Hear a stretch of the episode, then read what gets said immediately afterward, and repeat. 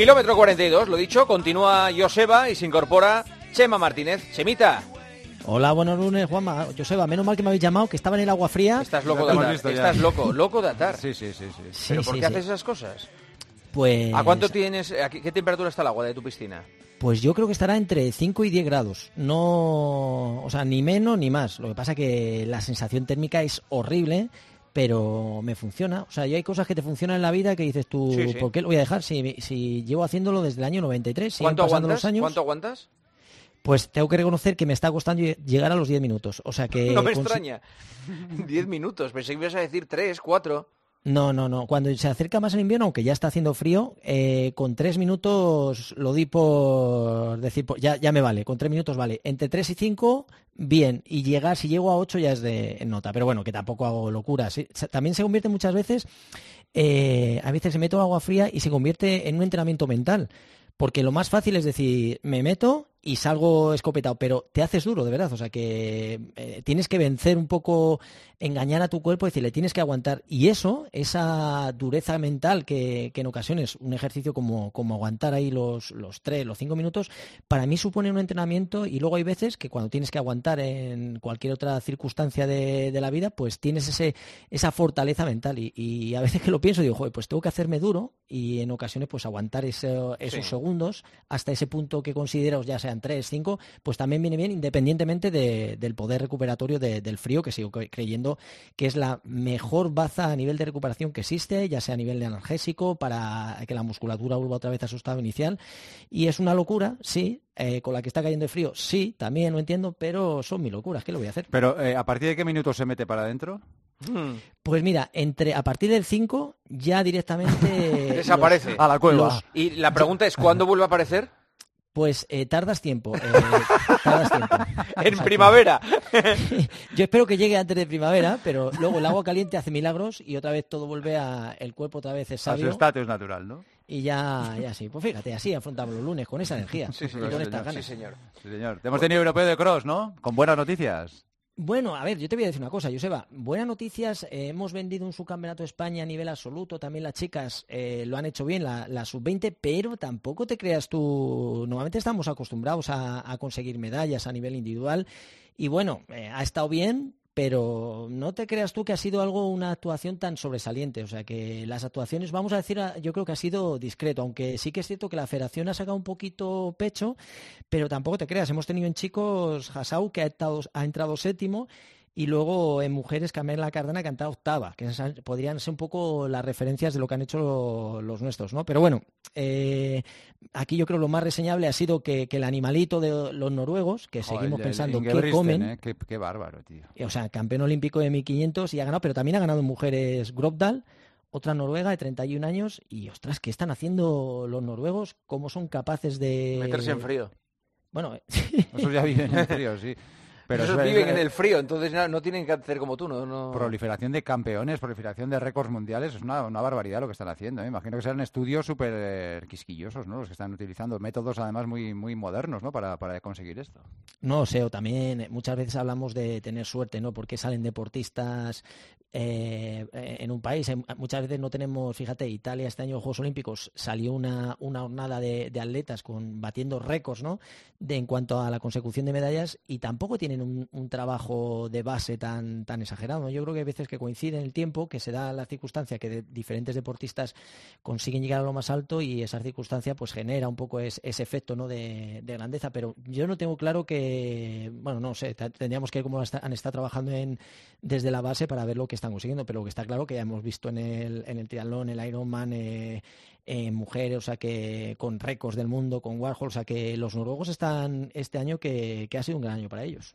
Cuidado con las San Silvestres, que ya empezamos a tener noticias Sí, de que hay alguna sí, sí, importante como la de Valencia que, que se suspende. Así, ¿eh? Sí.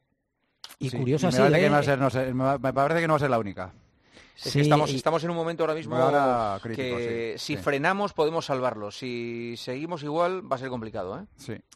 Pero yo también os digo una cosa, ¿eh? yo, desde aquí haría un llamamiento. Yo creo que en, em, las competiciones al aire libre tampoco suponen, eh, yo creo, demasiado riesgo, ¿eh? o sea, desde mi humilde opinión, o sea, que yo creo que cuando estamos afrontando competiciones, tú vas con tu mascarilla, eh, en el único momento que te la quitas es cuando estás haciendo la práctica deportiva, o sea que eh, yo creo que existen otros focos, a lo mejor importantes de contagio, pero bien es cierto que cuando hay tantas aglomeraciones de gente, pues sí que tomar medidas, ¿no?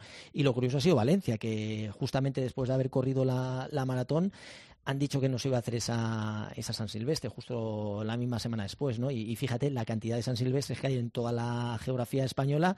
Veremos lo que pasa, a ver cómo pasan estas semanas, cómo va todo y, bueno, yo, yo sigo esperanzado con que no tengamos que volver otra vez a, pues, a cerrar esas carreras que para mucha gente son estímulos, ¿no? De seguir haciendo ejercicio y, y despedir el año eh, pues corriendo se había convertido en una, en una gran tradición.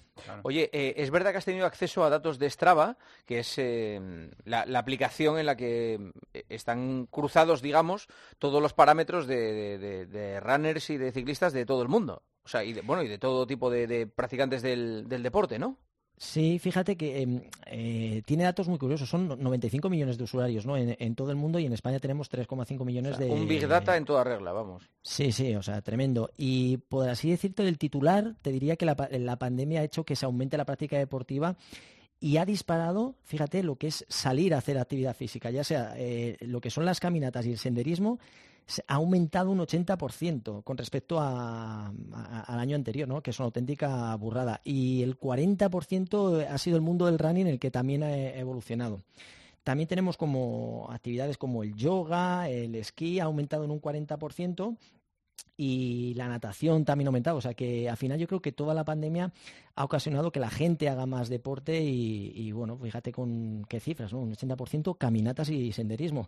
También sería, eh, ¿sabéis cuál es el día que, más salen a correr los españoles? los lunes. ¿Tú qué dices, Juanma? Yo creo que los sábados. Pues fíjate, los martes, después de escuchar el kilómetro 42, ¡Ostras! mira, el martes qué bueno. está bien eso, sí. es el día que, la gente hace más, más, que más sale a correr. ¿Y el día que menos, qué día creéis? Pues el sábado. Igual el lunes, ¿eh? Viernes, viernes lunes. sábado. El, el, viernes con el Oasis. Ay, amigo, golfos, golfos. Y eso día. Y bueno, y en cuanto a las medias, fíjate, los españoles eh, corren 7,9 kilómetros cuando la media es de 6,2, o sea que se ha aumentado. El año pasado se corría 7,8 kilómetros y la media a nivel mundial es 6,2, así que los españoles siguen, siguen creciendo ¿no? en cuanto a práctica deportiva. Una media de esos, eh, esta media de hombres de, que son 8,1 kilómetros la hacen en 40 y casi 45 minutos y en mujeres hacen 6,2 kilómetros, que es la media de, kilómetros que practican. Joder, me estoy acordando del primer día que nos dejaron salir de casa cuando estuvimos encerrados. Sí. ¿Os acordáis cómo fue aquello? Parecía el maratón de Nueva York todas las calles de Madrid. Sí, sí, sí. sí. Todos, todo tipo de condiciones humanas, eh, masculinas, femeninas, gordos, flacos, altos, bajos, con zapatillas de correr, con zapatillas de andar, con bambas. Bueno, un mosaico, un mosaico de lo que es la sociedad española. a ver, eh, eh, Chema, los tres alimentos que benefician al runner dime tres alimentos básicos para los que queramos correr. Eh, la, otra vez dijiste avena, eh, aguacate y salmón, creo que eran, ¿no? Sí, bueno, pues ahora vamos con otros tres. Por ejemplo, el brócoli. Hombre, este es muy de cristiano, ¿eh? Sí, es, pues, cristiano come, se vive a base de brócoli y pollo a la plancha. Pues fíjate, el brócoli sería Otro, otro alimento de los runners, que es eh, una verdura rica en vitamina C y lo que hace el brócoli es que disminuye el riesgo de dolor muscular cuando terminas de entrenar. Tiene mucho calcio, ácido fólico, potasio, que, fortalece los huesos. Así que sería uno de los alimentos el brócoli que podríamos incorporar a, nuestra dieta runner. Muy bien. El siguiente, a ver si sabéis, el, queso cottage. Es una especie de, queso... queso cottage. Cottage, cotaje. O sea, cottage, francés, sí, Es, es, eh, es, así blanco, un poquito no está tan cuajado del todo, no tiene, eh, por así es, es, una variedad que, se, como la cuajada, ¿no? Y tiene un sabor más suave y este queso lo utilizan muchísimo en, en, fitness. Tiene caseína que además de bacterias ayudan a absorber mejor los nutrientes de, otros alimentos. Y es rico en sodio y potasio. Este queso cotas tiene... Sí, es una especie de queso de untar, así como tiene pinta como un queso de cabra. Sí, sí, sí, sí. Y, Esto tiene que ser más soso que, el agua. Bueno, pues se le echa sal. Sí, además, bueno, eh, contiene sobre todo la caseína, que es una proteína de, digestión un poco más lenta, ¿no? Y sería una moneda de queso de Burgos para que la gente, los oyentes, hagan, se hagan una idea. pero desmigado, queso de Burgos, pero desmigado, sí. ¿Y lo último el qué? El plátano. Plátano. es, uno de, es, que vamos, eso Nadal, Nadal es el que se come plátanos ahí en pleno partido y, lo Sí, fíjate, el brócoli lo, lo, tenemos con, ¿Con Cristiano, hemos dicho con Cristiano, los plátanos con Nadal y el queso cotas. el cotas no lo comen ni. el queso cotas y no, no, sabíamos ni que existía. Oye, en las bufés de los desayunos hay una otra cosa que, que, ponen que no sé muy bien lo que es, pero me llama mucho la atención que se llama porridge. El porridge, el eh, porridge, sí, es, no, es, es, el porridge. sí, este además es como una especie de tapioca, sí, es que es parecido a esto, ¿no? No, sé, no es, eh, es una especie de. ¿Os acordáis de la maicena, de esos ah, sí, sí, sí, sí, Pues es algo parecido, pero que tiene avena y, la que era una loca del porris esta era Paula Radcliffe, que lo, que lo utilizaba eh, todas las mañanas de, desayuno y también es una fuente de hidratos de carbono que está súper bien. O sea que. Pero bueno, estos tres alimentos, el, plato además que tiene magnesio, eh, hierro, con betacarotenos, nos ayuda mucho a nivel de recuperación, sobre todo a nivel muscular, y es imprescindible para los calambres. Así que, si, si, respondes rápido, te podemos hacer las preguntas. Venga, vamos a ver. Venga. ¿Son buenos el BCAA con glutamina y la creatina para corredores? Bueno, eh, los BCA son los aminoácidos, que son moléculas que sirven para la creación de proteínas. Eh, existen varios tipos de aminoácidos, unos esenciales, que no los produce el cuerpo y los tenemos que tomar a través de los alimentos, y unos de esos esenciales, pues los que la gente puede conocer son la isoleucina, leucina, valina. Bueno, no se los tiene que conocer la gente, pero para los corredores era como lo que siempre tenías que tomar después de entrenar, estos aminoácidos esenciales.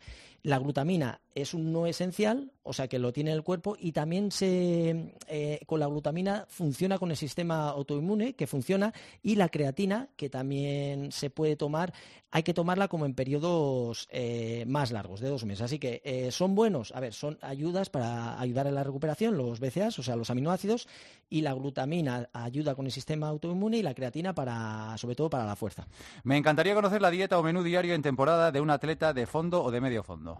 Bueno, lo que no falta en la dieta un corredor de fondo son los hidratos. Eh, por ejemplo, la pasta, las verduras, ensaladas, eh, fruta y puntualmente, pues eso, eh, proteína que la puede tener de donde más le guste, pescado, un poquito de todo, pero mayoritariamente no hay que olvidarse los hidratos porque es una, la principal fuente energética, proteínas y un poquito de grasa. A mí me sigue gustando mucho la dieta mediterránea. ¿Cuál es tu desayuno en día de carrera?